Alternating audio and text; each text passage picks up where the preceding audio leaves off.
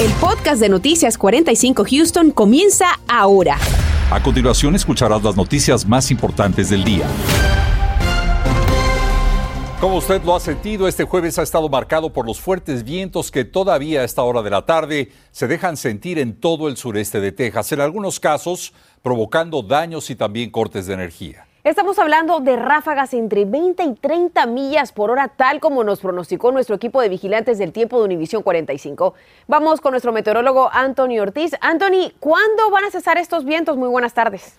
A pesar de que se mantienen muy fuertes en la actualidad, ya por lo menos en horas de la noche va a ir mermando esa magnitud de los fuertes vientos, aunque no queda ahí, sino que mañana tendremos otro día ventoso, aunque las ráfagas no van a llegar a las 40 millas por hora como fue lo que, lo que hemos tenido durante el día de hoy. De hecho, se mantiene esa advertencia por viento, de hecho, hasta las 7 pm, así que mucha precaución, especialmente esas personas que trabajan en la intemperie, alrededor de árboles o también de postes del tendido eléctrico. Vean las ráfagas que se han registrado a través de nuestra región. Aeropuerto Hobby registró registró una de 61 millas por hora, en Cypress 58 millas por hora, así que hay que tener mucho cuidado si está fuera de casa o si va fuera de casa en los próximos minutos. El viento sostenido se mantiene desde el noroeste, 24 millas por hora en la zona de Katy, actualmente en Houston 25, en la zona de Galveston 35, es el, lugar donde se sienten los fuertes, los fuertes vientos a esta hora de la tarde. Todo muy tranquilo, no hemos tenido nada de precipitación.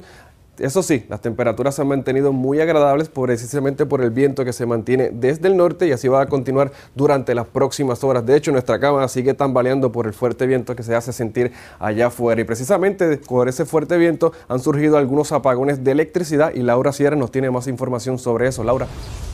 Así es, Anthony, como tú lo has dicho, con la intensidad de los vientos que hemos estado experimentando en toda el área metropolitana, CenterPoint Energy informa que hay más de 112 mil clientes sin servicio eléctrico a esta hora. Incluso la ciudad de La Porta anunció ese mismo inconveniente en su área a través de Facebook y dijo que mañana podrían experimentar esa misma situación.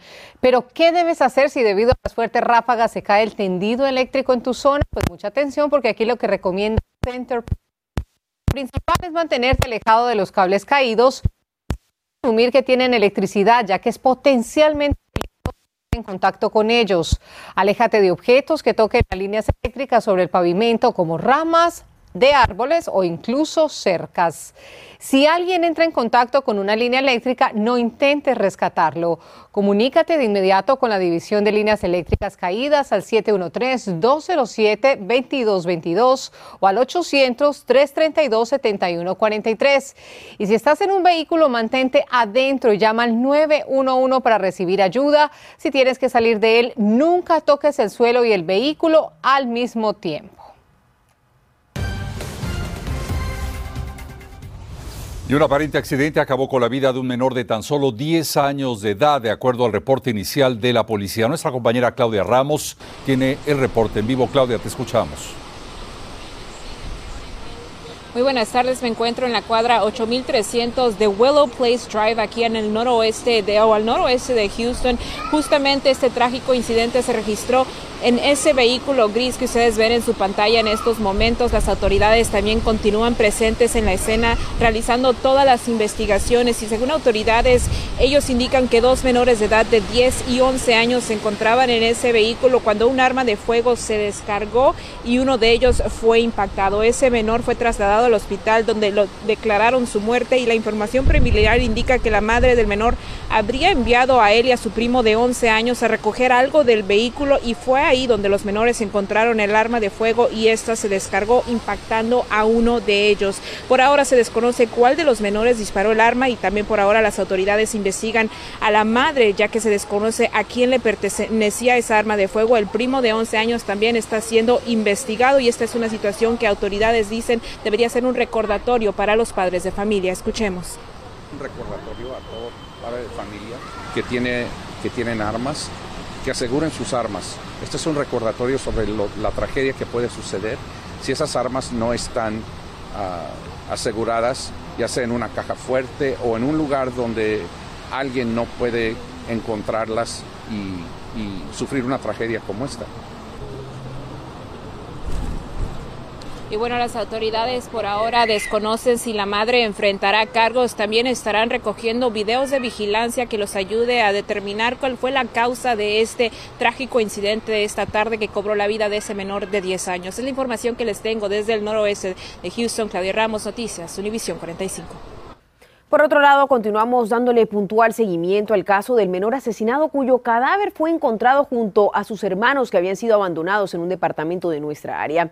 El acusado se presentó hoy ante el juez. Daisy Ríos nos cuenta qué fue lo que pasó en corte. ¿Qué tal? Muy buenas tardes. Definitivamente que había mucha expectativa por la primera presentación, aparición en corte de Brian Coulter, este hombre que enfrenta el cargo de asesinato por la muerte de este niño de tan solo ocho años. Esposado de las manos, así llegó a su primera audiencia en la Corte Criminal 230 del Condado Harris, Brian Coulter, el hombre acusado en la muerte de un menor de ocho años, cuyo cadáver fue encontrado el pasado domingo, abandonado junto con sus tres hermanos. La juez Kelly Johnson tuvo que leer los cargos y los requerimientos en caso de que pueda pagar la fianza. Lo hizo ella, porque el juez Morton, que estaba a cargo esta mañana, se retiró del caso, argumentando razones personales. La fiscalía informó también que la fianza de este hombre permanece en un millón de dólares. Creemos que la fianza es elevada y debe de ser así por la gravedad del caso, especialmente considerando que representa un riesgo para la comunidad. Además que en dado caso de que pudiera pagar la fianza, tendría que usar un monitor en el tobillo, no portar armas, entregar su pasaporte por mencionar algunos requerimientos. La investigación en este caso, dijeron autoridades, está lejos de concluir. Es un caso terrible. Nosotros seguimos investigando más con la oficina del alguacil del condado Harris. Queremos recabar suficiente evidencia y proceder a un juicio. Al concluir la audiencia esperamos para hablar con el abogado defensor de Coulter, pero no tuvimos suerte mientras Coulter enfrenta este proceso legal. Servicios de Protección al Menor ha confirmado que tienen la custodia de los tres menores, quienes estaban abandonados, y que esta familia tiene récord con ellos, aunque no había ninguna investigación activa al momento de que los menores fueron localizados. La mujer, dijo la oficina del alguacil del condado Harris, tiene otras dos hijas, además de los menores abandonados, que hoy en corte solamente fueron identificados con sus iniciales, como JL, TL, JK y el niño fallecido. De las dos hijas, una tiene 13 años y está en custodia de su abuela desde que tenía dos años, según lo dijo en entrevista la mujer identificada como Melody Robinson, quien se mostró en shock con esta tragedia. Debido a la situación con el juez que se retiró de este caso, no se sabe con exactitud cuándo se presentará en corte la madre de los menores. Reportó para Noticias Univisión 45, Daisy Ríos. Y ponga mucha atención porque los depredadores sexuales están cada vez más cerca de sus hijos y por lo tanto nuestros hijos están expuestos a ser blanco de abuso sexual. Sin embargo, ahora una nueva estrategia está buscando atrapar a este tipo de delincuentes. El Instituto McCain, junto a la oficina del gobernador de Texas, lanzaron una campaña para que los padres se capaciten e impidan este tipo de delitos. Gabriel Preciado tiene el reporte completo. Para arrancar esta campaña se diseñaron espectaculares digitales de los cuales aquí en el área de Houston se colocarán aproximadamente 45 de ellos. Es una campaña bilingüe que a la par inició hoy en 70 ciudades de todo nuestro estado. Su objetivo es que los padres o tutores elaboren a través de una vigilancia continua una estrategia real para evitar que los depredadores sexuales a través del Internet establezcan enlaces con sus hijos. Por ello, es importante conocer parte de esta información accesando a realfriendsdon.org. Ahí encontrará parte de esta información. Y no crea que por estar con ellos en la sala de su casa los tiene salvo, pues la tecnología en celulares y computadoras es el enlace perfecto en el que estos depredadores están a su alcance. Si nota cambios, es tiempo de actuar y preguntar. Vamos a continuar hablando de este tema iniciando el mes de enero. Aparte de esos elementos, estaremos revelando también otra serie de nuevos recursos y fuentes para padres, para escuelas y grupos de jóvenes, donde podrán hablar de este tema y podrán hacer este asunto suyo. Autoridades señalan que la explotación de menores se incrementó durante la pandemia en un 97.5%. La cantidad de reportes por este tipo de delitos en línea, de acuerdo con el Centro de Abuso de Menores, alcanzó unos 37.872 contra 19.174 en el año 2019.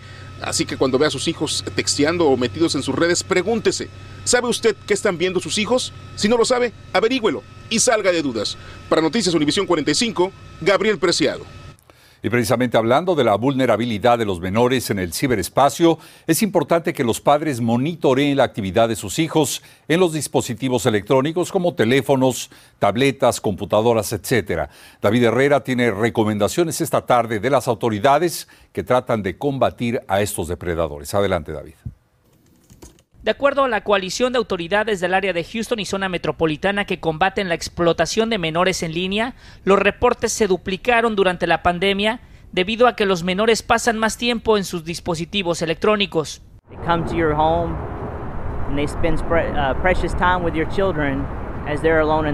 Los predadores llegan hasta sus hogares sin que ustedes padres se den cuenta. Muchas veces los adultos se hacen pasar por los menores y pasan tiempo con sus hijos a solas en su propia recámara. De acuerdo al teniente de la policía que comanda la coalición, cuando los padres no monitorean la actividad de línea de sus hijos, es cuando los predadores aprovechan la valiosa oportunidad. Parents to do periodic checks on their, on their children's devices. Los padres deben de revisar periódicamente los dispositivos de sus hijos, conocer qué sitios están visitando, ver su historial de búsqueda, textos, algo que levante sospechas. Otra de las recomendaciones son las aplicaciones para monitorear el uso de celulares y computadoras. Google, uh, phone or computer monitoring. Pueden buscar en línea, hay varias opciones de acuerdo a las necesidades y edades de sus hijos. Yo me di a la tarea de buscar y me encontré con decenas de aplicaciones. Algunas son gratuitas y otras tienen un costo mensual o anual. Para ilustrar este reportaje escogí esta, Bark, en la cual puede crear un perfil por cada menor para que monitoree su actividad seleccionando el tipo de redes que utiliza, navegadores, tipo de dispositivos y otros grupos de mensajes. Esta aplicación también está disponible para los teléfonos móviles. Aquí usted como padre va a tener la opción de seleccionar qué es lo que a usted como padre no le gustaría que su hijo tuviera acceso. Tal es el caso de temas relacionados con sexting, con drogas, con pornografía, violencia o comentarios suicidas. Una vez inscrito, se le notificará vía alerta si los dispositivos de sus hijos detectaron algún tipo de lenguaje que levante sospechas. David Herrera, Noticias, Univision 45 importantes herramientas vitales. Reportajes como los que acabamos de ver los puedes encontrar en nuestra página web o bien en nuestra aplicación Univision 45 Houston. Así que recuerda tomar tu celular, activa tu cámara y acércala a este código QR que aparece en pantalla. Eso es todo. Solo sigue las instrucciones y activa las notificaciones. Continuamos con el podcast de Noticias 45 Houston. Y nos vamos en vivo hasta Atlanta, donde ya se encuentra nuestro compañero Lester Gretsch con los preparativos para el juego de mañana entre nuestros Astros y los Bravos. Con la serie empatada uno a uno, los ánimos y las expectativas, por supuesto, ya están por las nubes. Lester, ¿qué nos dices? Muy buenas tardes. Muy buenas tardes, Marcela. Y sí, efectivamente, el día de hoy las festividades y los preparativos, por supuesto, se han visto afectados de cierta manera por la lluvia, por las condiciones adversas del clima en nuestra ciudad. Y precisamente en estos momentos estamos esperando que inicie la práctica de bateo de los Astros, precisamente rumbo a lo que es el partido de mañana, que es el tercero de esta serie. Cabe mencionar, por supuesto, que Astros no ha jugado en este inmueble, el Truist Field, desde el 2017. Y ahí la razón por la cual es necesario el día de hoy familiarizarse un poco con este inmueble, por el hecho de que los muchachos, muchos de ellos, llegan a ciegas precisamente a este compromiso. Precisamente esto es solamente uno de los factores a considerar. El peso de la afición, sin duda alguna, tiene mucho que ver eh, para este equipo de Atlanta que marcha invicto en esta postemporada. De eso precisamente habla Brian Snitker, quien es el manager de ese equipo de Braves, y por supuesto también Dusty Baker en torno a lo que es el desafío de jugar en un inmueble que no conocen y hacerlo de cierta manera a ciegas. Escuchemos. La localidad de la que gozamos es verdadera y es algo que se ha venido dando por muchos años. El equipo ha brindado éxitos y la afición ha correspondido con apoyo. El Truist Field es un excelente lugar para jugar y nuestro equipo disfruta y agradece el apoyo que recibe.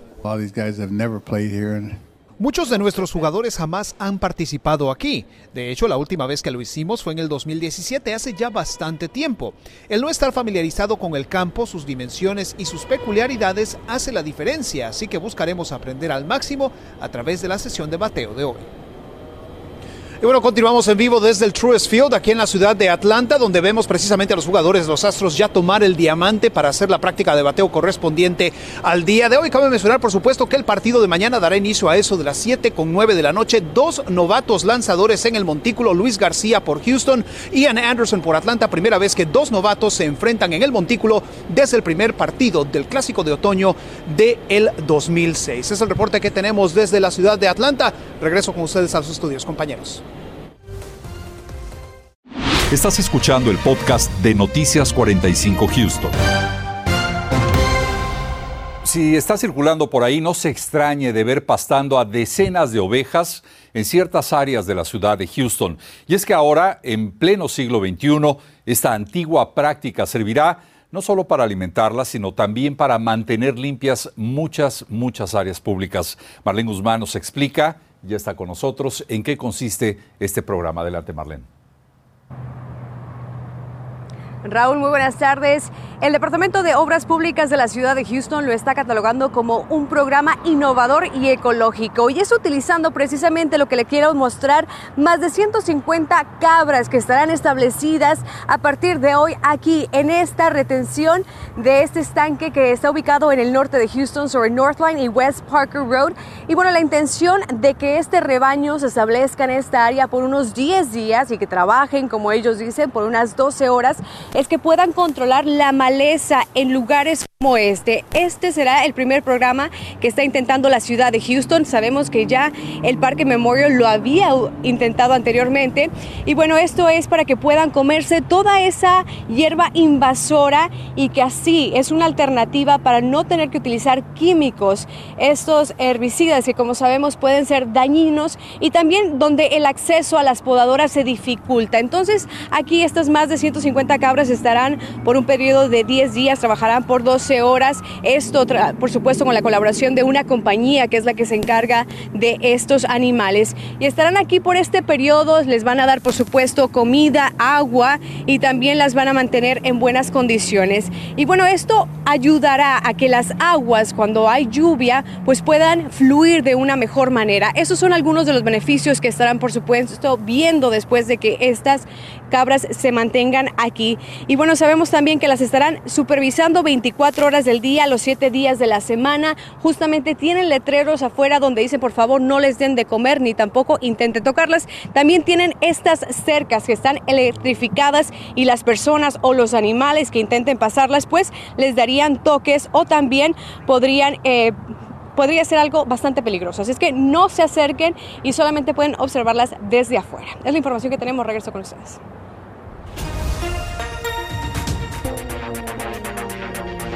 A partir del primero de enero, los nuevos pacientes de Medicare podrían tener problemas accediendo a algunos doctores. Le vamos a explicar por qué. Además, seguimos en el mes de la concientización sobre la violencia doméstica. Por eso esta noche le vamos a dar a conocer los recursos disponibles para las víctimas de esta lamentable situación. Y hoy, este día, la organización Legacy Health, en coordinación con la Asociación Americana del Corazón y el Precinto 1 del Condado Harris, iniciaron el programa de actividad ciclística. Este programa pretende ayudar a pacientes con enfermedades como diabetes, hipertensión y obesidad, orientándolos en el uso de la bicicleta como herramienta para mejorar su condición. Este otoño lanzamos este programa único en su tipo en la ciudad y bajo este programa se prescribe o recomienda a pacientes con diversas enfermedades, dijo la directora de programas. El centro se encuentra en las instalaciones de Legacy Health en la avenida Lyons en el Fifth Ward de Houston. La actividad física puede dificultarse para muchos sectores cuando no se tienen guías e instalaciones necesarias. Así es como llegamos al final. Gracias por haber estado con nosotros. Feliz tarde para todos. Nos vemos esta noche a las 10. Gracias por escuchar el podcast de Noticias 45 Houston. Puedes descubrir otros podcasts de Univision en la aplicación de Euforia o en univision.com diagonal podcast.